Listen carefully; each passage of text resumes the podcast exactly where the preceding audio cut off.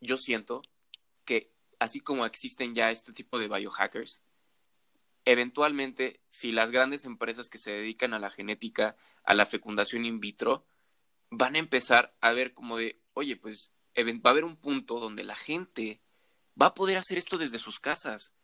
Eventualmente, no estoy diciendo a lo mejor en 20 años, pero probablemente... No, pero se supone, se supone que ya se puede. O sea, está este, este sujeto ya vendía como sus kits de biohacking y te mandaba como las inyecciones y te mandaba cómo hacer el procedimiento y entonces tú inyectabas como el, el gen en la... En, no me acuerdo qué, qué tipo de vehículo usaban, o sea, pero pues usaban como cierto vehículo que hacía que se rompieran las células y entonces, o sea, bueno, que traer la célula rompiera el, el, el, código genético y entonces solito, o sea, y se empieza a inyectar. Y dicho, está denso porque él lo que hace, o sea, va a una conferencia y empieza a platicarle a la gente como, no, pues, o sea, sí se puede hacer, no sé qué, y alguien le dice, ¿y tú por qué no lo haces?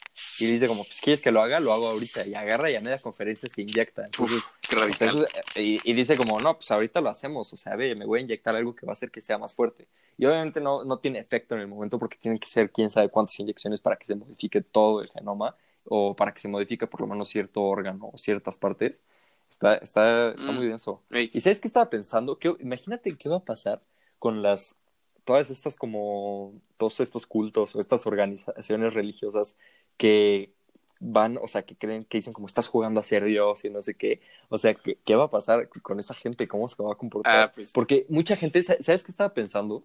Que cuando yo iba en primaria y en secundaria, te enseñan mucho esto de que está como un ciclo de la vida donde todo, cada animal y cada insecto y cada este reptil o, cualquier ser vivo tiene como su lugar en este planeta, ¿no? Y que todo está en equilibrio y Y eso no es cierto, o sea, eso es una total mentira, porque, porque muchas, o sea, muchos animales simplemente, o muchos seres vivos en general, simplemente viven para ellos mismos y no les importa si están afectando a otra cosa o no. Y sí, llega un punto en donde el planeta llega a un equilibrio, porque es más conveniente para ambas especies o para tres especies o cuatro o cinco, ya sean plantas, o sea, que hay una simbiosis que a todos les conviene, pero realmente no hay una especie que sea vital, o sea, no hay algo que tenga que existir, no es que, porque muchas veces dicen como, esto está aquí por algo, o sea, la gente tiene esta idea de que las cosas pasan por algo y los animales están por algo y los seres humanos están por algo, no es cierto, o sea, realmente, ahorita que la gente está diciendo que, que el virus que el COVID fue un favor para el planeta y no sé qué, porque se está como regenerando todo y la naturaleza. Es que esa es como nuestra concepción errónea de que tiene que ser de una forma en específico, pero la gente no se da cuenta que si no hubiera pasado lo del meteorito, o sea, si no hubiera pasado lo que pasó hace 65 millones de años, nosotros no hubiéramos emergido como lo que somos ahorita. O sea, los reptiles seguirían siendo como los cracks. O sea, probablemente, te, probablemente tendríamos. Mark Zuckerberg sería el, reptiliano aquí, maestro de todos, pero. Sería, sería como, podríamos ver, imagínate, es que eso es lo que la gente no, no, como que no le cuesta mucho trabajo imaginar.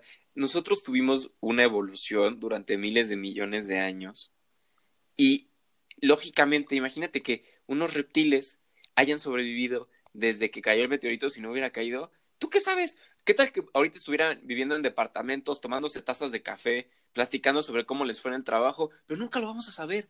Son cosas que van evolucionando poco a poco, pero la gente también tiene esta concepción, esta mala idea de que la evolución se da de un momento para otro. O sea, la gente piensa ya que dentro de 20 años la gente va a dejar de tener el dedo chiquito del pie porque no le sirve. Pero esa no es el chiste. O sea, esto de la evolución y de todo, eh, ahorita me vas a corregir seguramente la teoría de de, que es como de, de los órganos vestigiales y de, los, y de todas estas partes que ya se dejan de usar, eventualmente se encuentra un balance y la gente se va adaptando. Pero esto es un proceso que lleva cientos y cientos y cientos de años. No se preocupen, las manos van a seguir completas, los pies van a seguir completos, probablemente sus nietos también les vayan a decir como de, mira papá, tengo un meñique.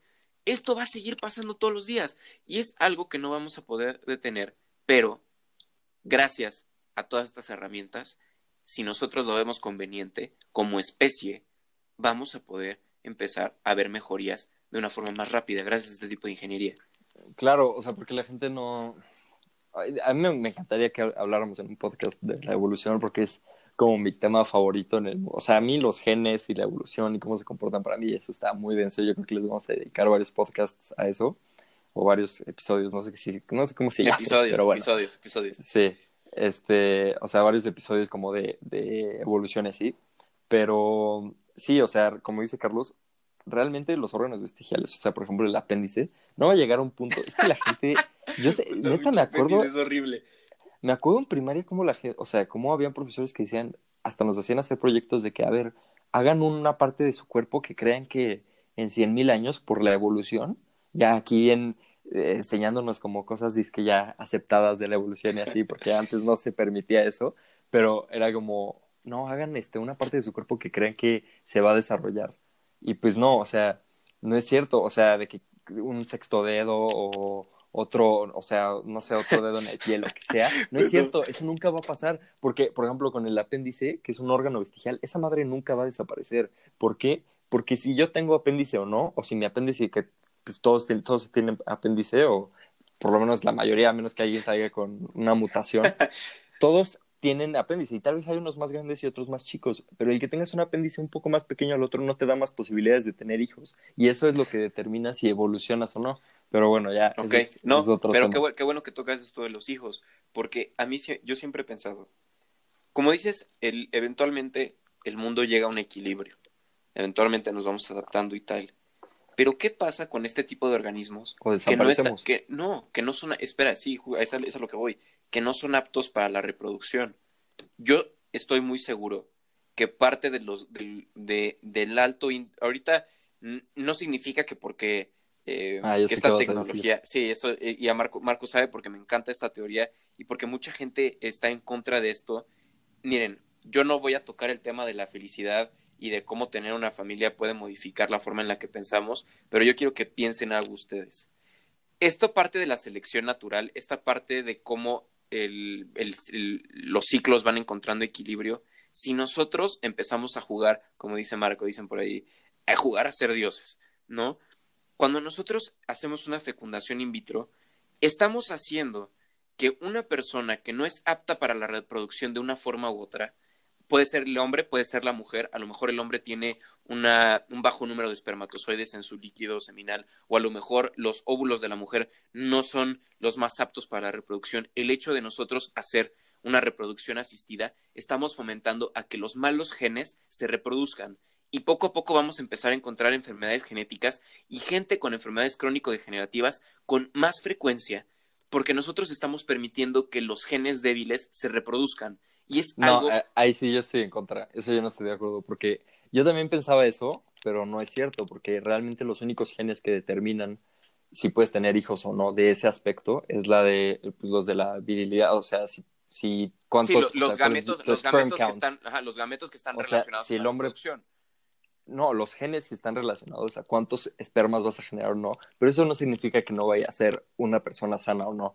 Y, o sea, realmente no es que esté, puede que sí, porque hay unos, este, hay, hay, unos genes que se llaman pleiotrópicos. Los genes pleiotrópicos lo, lo que hacen es expresarse en diferentes partes de tu fisiología.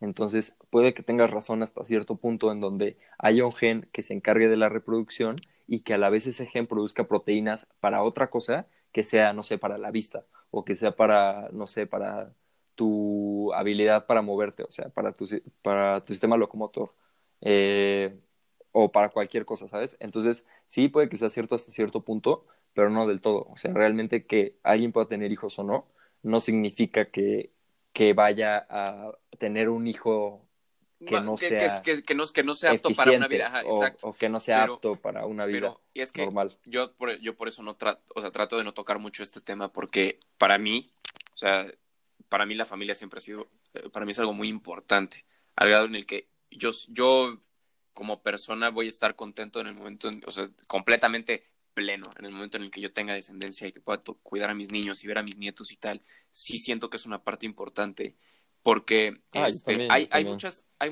o sea, mucho, los, los filósofos clásicos tocan mucho el tema de que la, fel- la felicidad es el objetivo principal y final de un ser humano.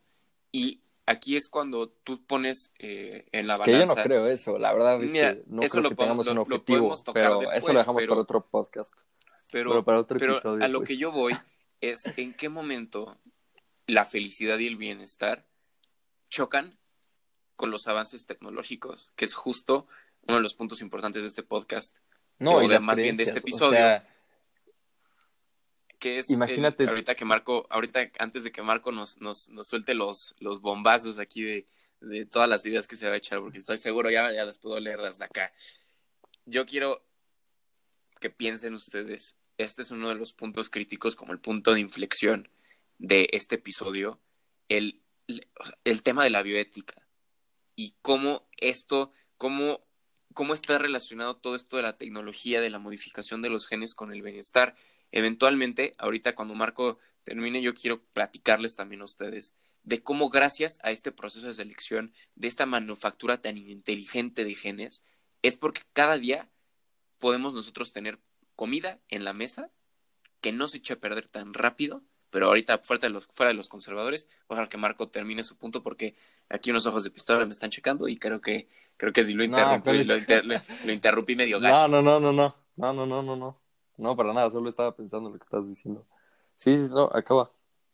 Ah, pues es, o sea, es, el que, por ejemplo, hay una, hay una compañía muy famosa. Cuando, ustedes cuando tocan el tema de eh, alimentos genéticamente modificados, se van a topar con una empresa que se llama Monsanto, que se, que se ha dedicado desde hace muchos años precisamente a, a distribuir esto, estas semillas genéticamente modificadas para que resistan más plagas, a lo mejor que resistan eh, cierto tipo de climas donde a lo mejor alguna fruta o alguna verdura no se da. Pero piensen ustedes que si ahorita el, el mundo está sufriendo ciertas crisis de alimentación, si no existieran estas herramientas, esto sería mucho peor porque únicamente dependeríamos de las frutas que originalmente eran de temporada. El problema viene cuando... No, no, no, pero a ver, o sea, ¿qué pasa? Entonces, sí, sí sabes por qué son pésimos, ¿no? O sea, por Sí, qué sí, la gente claro. odia a Monsanto. Porque aquí está el detalle, y eso es algo que te voy a preguntar.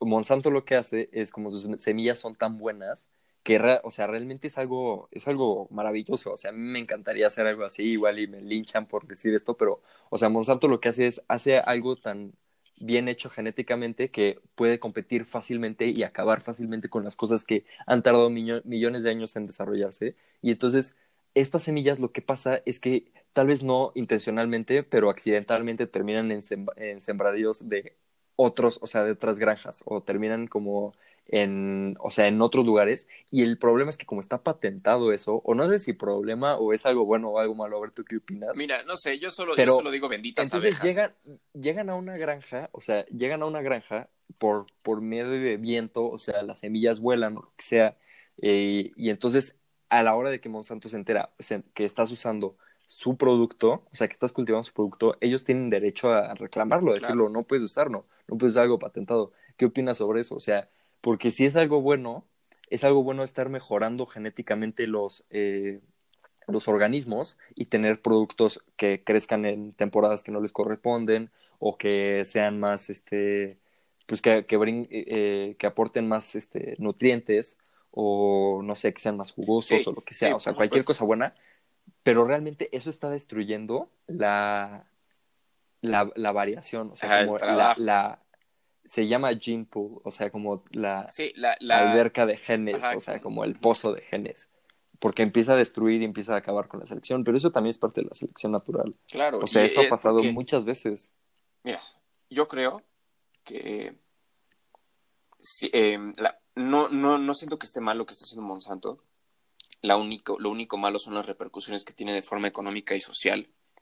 Aquí el tema también es que eh, ustedes probablemente cuando se sienten mal toman su pastillita de paracetamol, ¿no? A lo mejor de témpera, pueden tomar eh, algún genérico, pero ¿qué pasa? Estos medicamentos cuando tienen su patente eh, tienen una fórmula específica que únicamente ellos pueden comercializar y llega un momento donde estas patentes vencen y es cuando los laboratorios de genéricos pueden utilizar estas fórmulas para venderlas a precios más accesibles. Yo siento que una de las soluciones a corto, bueno, más bien como a mediado plazo para estos problemas de eh, los alimentos genéticamente modificados y cómo afectan no solo, cabe mencionar que no tiene nada más efectos económicos y sociales, también tiene efectos ambientales, porque así como las como la comida se va modificando genéticamente, los organismos de plagas y los organismos que se dedican a controlar este tipo también se van adaptando y van siendo más agresivos conforme van pasando los años. ¿Cómo podemos solucionar esto? Reduciendo el tiempo de las patentes, ¿no? Pero espérate, ¿sabes también qué estaba pensando? O sea, realmente si hacen este tipo de organismos que, que acaben con las plagas, o sea, realmente imagínate que, no sé, que hacen organismos que al cultivarse siguen creciendo normal y todo, pero que tienen alguna toxina que no afectan a los humanos, pero sí afectan a la plaga.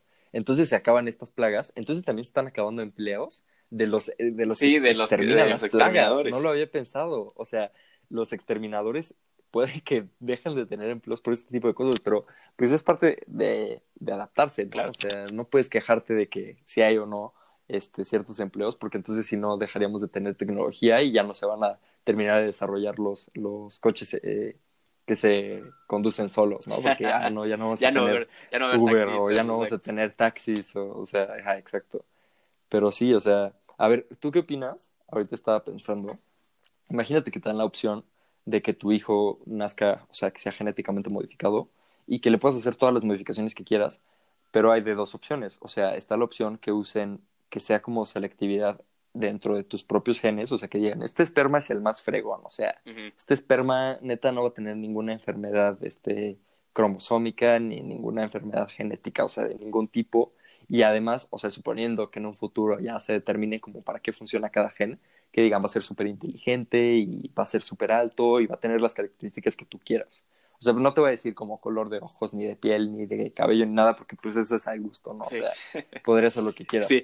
Pero ¿De, qué, de, qué sabor quieres tus enchiladas? ¿Hay eh, Exacto, suizas, tú las rojas o verdes? Esa opción, no. O sea, descarta esa opción. Está la otra opción en donde te que le inserten genes que no son tuyos, o sea, que no vienen en tu genoma. Y que te digan, ok, vamos a usar a tu hijo de base, o sea, tus genes de base, tu esperma y el, y el óvulo de tu esposa, pero vamos a modificar o sea, tienes esta gama mucho más amplia. Un catálogo, así como si fuera de estampitas. porque estamos de acuerdo que tú y yo no tenemos todos los genes existentes. O sea, realmente los humanos compartimos el 99.9% todos de genes. O sea, el punto uno es el que hace el diferencial entre todos nosotros, pero ese punto uno es el que está entre todos. Imagínate que puedes escoger el que quieras, pero no están en ti. Y entonces puedes hacerlo 10 veces mejor a la mejor opción que tú podrías tener solo. ¿Lo harías? O sea, tendrías a la al catálogo amplio como de todos los humanos, así de que no, el mejor, lo mejor de lo mejor de lo mejor, o no. Porque si lo pones, si te pones a pensar, en parte dejaría de ser tu hijo. ¿Estás de acuerdo? O sea, si, si nos basamos como en los genes, genéticamente dejaría de ser tu hijo si escoges la opción de lo mejor de lo mejor de lo mejor. Porque sí, probablemente tú tienes lo mejor de algo, de algunos genes. O sea, lo mejor en algo, pero no vas a tener todo. O sea, no lo vas a tener todo en tu genoma. ¿Escogerías tener este un hijo modificado con genes ajenos? O sea, dirías, ¿te sentirías cómodo diciendo, este es mi hijo? Pues me acabas de poner en jaque así, gruesísimo, gruesísimo. E, está, está denso, ¿no? Es que, no sé, o sea, yo... Sería como si fuera adoptado. Es que sí sería como si fuera adoptado. El tema aquí también tiene mucho que ver eh, con el sentido de paternalidad, porque tú lo que quieres como papá es darle lo mejor a tus hijos siempre. Entonces, no ayudar, o sea, no, no darle esta opción desde el nacimiento, también entraría como en ese dilema de por qué no le vas a dar la opción si tú estás dentro de tus capacidades. ¿Por qué no le darías la opción? Pero fíjate. ¿Pero cuál opción? O sea, el hijo. Eh, sí, porque eh, intrínsecamente ahí estaría el detalle. O sea, Pero es como si, es como el, el, hijo que se pregunta, oye, yo no, o que dice, yo no decidí nacer. Que dicen como, no, pues yo no, yo no voy a hacer esto y yo no voy a hacer el otro porque yo no decidí nacer. Como mi, mi maestra de, de Derecho decía, ah, pues si no quisiste nacer, mátate. O sea, así de fácil y te andas quejando de que, oye, yo no te me la dices, ¿por qué me trajeron a la vida si yo no lo pedí? No, pues si no quieres, te puedes dar cuello y ya. Yo creo Pero... que, que yo optaría por que se seleccionen dentro de mis propios genes y los de mi esposa. Porque se siente, yo creo que se debe sentir más padre, ¿no? Sí, por supuesto, pero además también es, es, de verdad es increíble la capacidad que tiene el ser humano para, para mejorarse a sí mismo, incluso si no es de forma genética. O sea, simplemente la, se, ha, se ha demostrado que la disciplina es una habilidad y, un, y una, casi casi es un arte. O sea, tú puedes lograr un chorro de cosas si eres disciplinado y si haces un esquema de cómo Ah, lograr. pero sí no. Pero, o sea, pero realmente- espera, es que es, es que es parte de. Por eso, por eso siento que tiene tanto. La gente que, por ejemplo, va. Ahorita hace rato que estábamos hablando de lo de los Juegos Olímpicos, por eso tiene tanto mérito un atleta. Porque dedica horas y horas de esfuerzo para lograr el objetivo que quiere, que es ser el mejor atleta del mundo. Y en el, y en el momento en el que tú le estás dando un, un boost, le estás dando un impulso ahí adicional a todo lo demás, pues también estás, estás haciendo una rama totalmente diferente de oportunidades que ya no podría entrar dentro del carácter normal de una persona. Eso ya se, ya empezaría a generar problemas y es una de las razones por las que yo estoy seguro que se sigue viendo como un tabú todo lo de la modificación genética en cuanto a los humanos, porque deja, no es que pierdas la Es esencia que de ser humano. imagínate en un futuro, imagínate que en un futuro empiezan a hacer eso con los deportistas y entonces agarran a Michael Jordan y le dicen, ¿quieres hacerlo mejor? Y entonces empiezan a hacer esta selectividad en donde dicen como sí, y entonces el hijo de Michael Jordan agarran los genes para que sea un buen basquetbolista. Entonces imagínate que se empiece como a, es- o sea, hacer una especiación, que casi se dice cuando se separan las especies de una sola, y entonces empiezas a tener los humanos que sean perfectos para el básquetbol y los humanos que sean perfectos para o sea, los matematletas, ¿sabes? O sea, y, los humanos que sean Una- perfectos para, compo- para componer. O sea, pero, pero no sé si sea una, una utopía, porque entonces, No si luego la gente se. Si luego la gente se queja de, Yo no decidí de- nacer así, yo hubiera querido nacer normal. Exacto, o, o yo hubiera, no sé, o sea, se quejan de cosas que no pueden controlar. Imagínate las cosas que ya llevan como generaciones y que ya se queden encerrados en, no, pues tú te pidas Jordan, ya te fregaste porque vas a ser basquetbolista sí o sí, ¿sabes? O sea, de que los Jordan son los basquetbolistas. Sí, como las y- familias de abogados y las familias de doctores. Ajá, exacto, pero que entonces es- empiezan a enfocarse tanto en ciertas habilidades que realmente ya no compitan, no porque pierdan sus habilidades de, por ejemplo, Michael Jordan de hacer sumas y restas, no, pues van a tener las mismas que han tenido durante siglos, pero ya no van a competir contra los que llevan años y generaciones modificándose y sean matemáticos así densos. Entonces, que ya no puedan, eso ya sería como empezar a forjar un destino que yo obviamente no, yo no creo, bueno, es, es una, eso Eh, lo podemos dejar para otro episodio. Ay, Es- el es- es- determinismo el genético. determinismo genético, sí. Pero bueno, este, entonces empezarías como a forzar a la gente a inclinarse a ciertas cosas, ¿sabes? Y que digan como, no, pues es que tú naciste para esto y tú haces esto. Y quién sabe, igual y a la gente le terminaría gustando, ¿sabes? Porque sería tan buena en lo que hace que simplemente no le, no le causaría inconformidad o no le causaría, o sea, porque sí, a veces somos buenos en algo que no nos gusta, pero yo creo que llegaría un punto en donde seríamos tan buenos en algo que no, no, no generaría esa inconformidad, o sea, sería como, ah, sí, lo hago sin problemas, ¿sabes? O sea, no me molesta, Sí, no, pero que, no, se, no. que te sientas tan incompetente alrededor de otra gente que, que haga cosas que, o sea, que tú no puedas hacer, Te o que pero- sí puedas pero hacer, pero que no te compares. Sí, pero imagínate, a mí, a mí algo que me preocuparía mucho, miren, a mí me encantaría hacerme un tatuaje, eso sí les voy a decir. Yo, eh, y ahorita van, no, van, a escuchar ahí, ahí por qué va. Digo, eh, sí soy mucho de la idea de que cada quien su cuerpo totalmente, pero imagínense que llega un momento en donde, así como llegas a, ca- llegas a casa de tu novia y ves que trae, ves que el, eh, trae- alguien trae un tatuaje y dices como, híjole, este chavo trae un tatuaje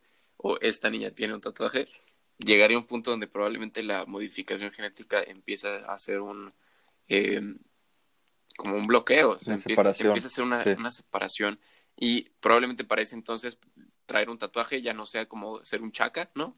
Eh, ese es el pésimo estereotipo que me, me revienta, pero, pero podría llegar un momento donde, híjole, es que mi amor, así de hablarle a tu hijo o a tu hija, no quiero que te juntes con esta persona porque, Eso, porque no, eso que no estás te, diciendo es muy cierto. no te va a dejar, o sea, va, el, es que, miren, es bien importante también. no te va a servir para tu futuro. Y no vas a poder crecer, como, no, exacto, tú ¿no? estás diseñado para esto. o tú vas a, o, o a lo mejor decir como eh, tú tienes mucho mayor potencial y puede ir de las dos formas. La gente que no esté modificada genéticamente va a empezar a decir como de, mira, tú vas a llegar a las cosas con trabajo arduo y disciplina y esfuerzo y tal y tal y tal. Y la gente no significa que la gente que esté genéticamente modificada no tenga que cursar un proceso similar, pero la facilidad será distinta. y entonces va a empezar a haber una segregación, así como hay una segregación entre pobres y ricos, entre flacos y gordos. Esas, esos diferenciales. ¿Crees que sea como algo de que los que nunca se hayan modificado genéticamente se mantengan como una raza pura? O sea, claro, ajá, por supuesto. O sea, o sea, que sea como de, pero, porque, pero es como lo inverso, porque realmente tú pensarías como la raza pura serían los, los cracks en cierta cosa, ¿sabes? Pero realmente podría ser lo contrario, como la raza que se mantuvo intacta. Pero no, sé, es que siento que hay un, no- que- mira, siento que hay un orden de las cosas. Yo creo que sí es válido. Claro. O sea, yo sí definitivamente dejaría que mi hijo, o sea, si a mí me preguntan, ¿quieres que tu hijo salga con las mejores cualidades que tú posees? Obviamente. O sea, obviamente. Estoy de acuerdo. Porque, o, o sea, y las mejores de mi esposa y las mías, que salga lo mejor de ambas partes, está, está muy Está- chido, está ¿no? muy o sea, yo chingón. creo. Esa parte está Pero ahora buena. imagínate como las mamás y los papás que digan como, no, no, no, es el diablo lo que estás haciendo, no está bien, ¿cómo crees que, que vas a andar modificando a- algo que no deberías de estar modificando? O sea, imagínate que los abuelos desprecien a sus nietos por haber tenido alguna modificación genética. es que entonces también la, la gente, la Eso gente también tendría es que algo- hacerlo como de, eh, como en secreto, ¿no? También. Y sería como, es que es lo que te digo, ve, ve, Como una ve- modificación ve esa, clandestina. ve esa película que te digo. La película que te digo que se llama Code 8, lo puedes extrapolar a lo que estamos hablando ahorita nosotros. O sea, es, llega un punto donde estábamos hablando hace rato del equilibrio y todo esto.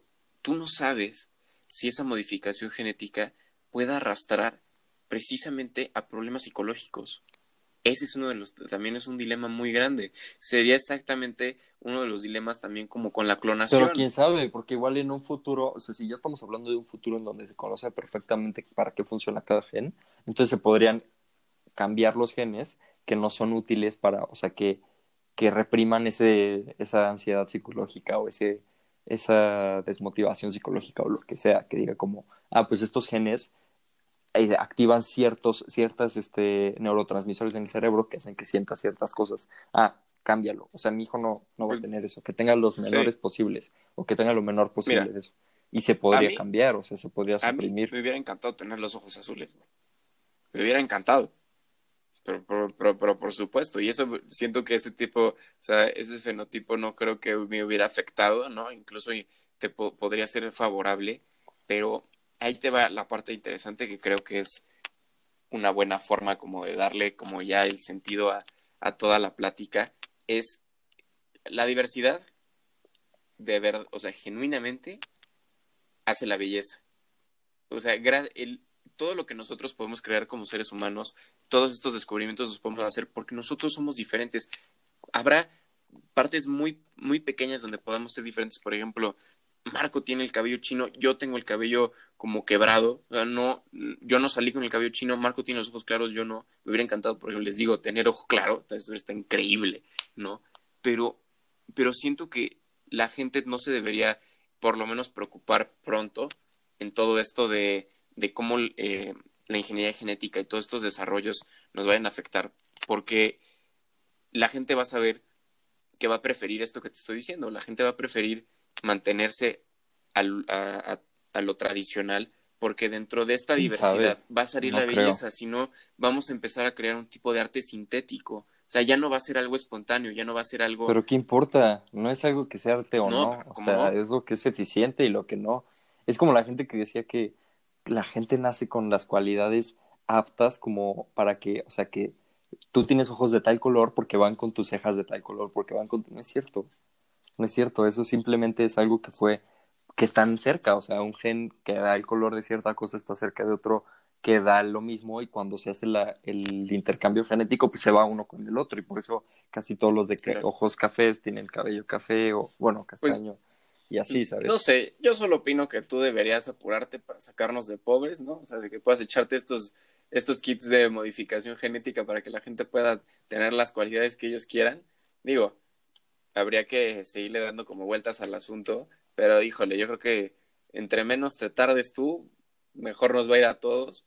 Y pues igual a, toda la- a todas las personas que les, les apasiona esto y se dedican a, a estos estudios, que le echen ganas para que no empecemos a tener estos dilemas y que en vez de ser temas de sobremesa y de un, un día en la noche, a lo mejor unas copitas con los, con los amigos, que esto lo podamos empezar a analizar mucho más a profundidad y que obviamente pues tengamos más sustentos y podamos platicar de una forma más amena, ¿no?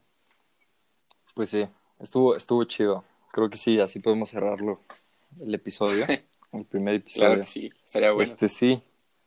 Sí, no, hay muchas cosas de las que podemos hablar más de esto, pero sí, está padre como visualizar cómo puede ser y qué implicaciones tiene, ¿no? O sea, todo lo de modificación genética. Y, y- y- Porque mucha no, gente está en contra. pero, pero o sea, la gente odia los GMOs. De- Lo, lo odian porque dicen que son que, que provocan cáncer y así. Ok, probablemente algunos sí lo hacen, pero porque no están bien desarrollados. O sea, la gente no entiende que las mutaciones genéticas son naturales. O sea, es algo que siempre ha existido. Y que nosotros las obliguemos no que pasa ellos, nada. que ellos Pero hagan su, que ellos busquen fotitos de sus abuelos, de sus tíos, de todos. Que no se vacunen, que, que, que. No sé, o sea, que que hagan lo que, quieran. La gente a fin de cuentas no le puedes decir qué hacer porque tiene un determinismo y termina haciendo lo que la gente quiere, ¿no? Pero, pues, queridos, Pero queridos bueno. escuchas, este es el primer episodio de nuestro podcast que se llama Conciencia. Escuchas. Eh, esperemos que les haya gustado, que se hayan quedado con nosotros. Estamos totalmente abiertos a sugerencias. buen rato. Fue un ratote, pero... pero, Pero bueno, lo vamos a hacer más cortos para que sean más exactamente. digeribles. Entonces, eh, pues nos da mucho gusto tenerlos aquí con nosotros. Esto fue el podcast número uno oficial de Conciencia. Yo soy Carlos. Yo soy Marco, ¿qué pasó? Estuvo muy raro Estuvo eso. horrible. No, no, yo vamos, soy Carlos vamos, yo soy Me recordó a un cuadro no, que teníamos asco, luego lo eh, sí, con una grabación. Pero bueno, eh, eso es todo por bueno, el episodio de hoy. Sale.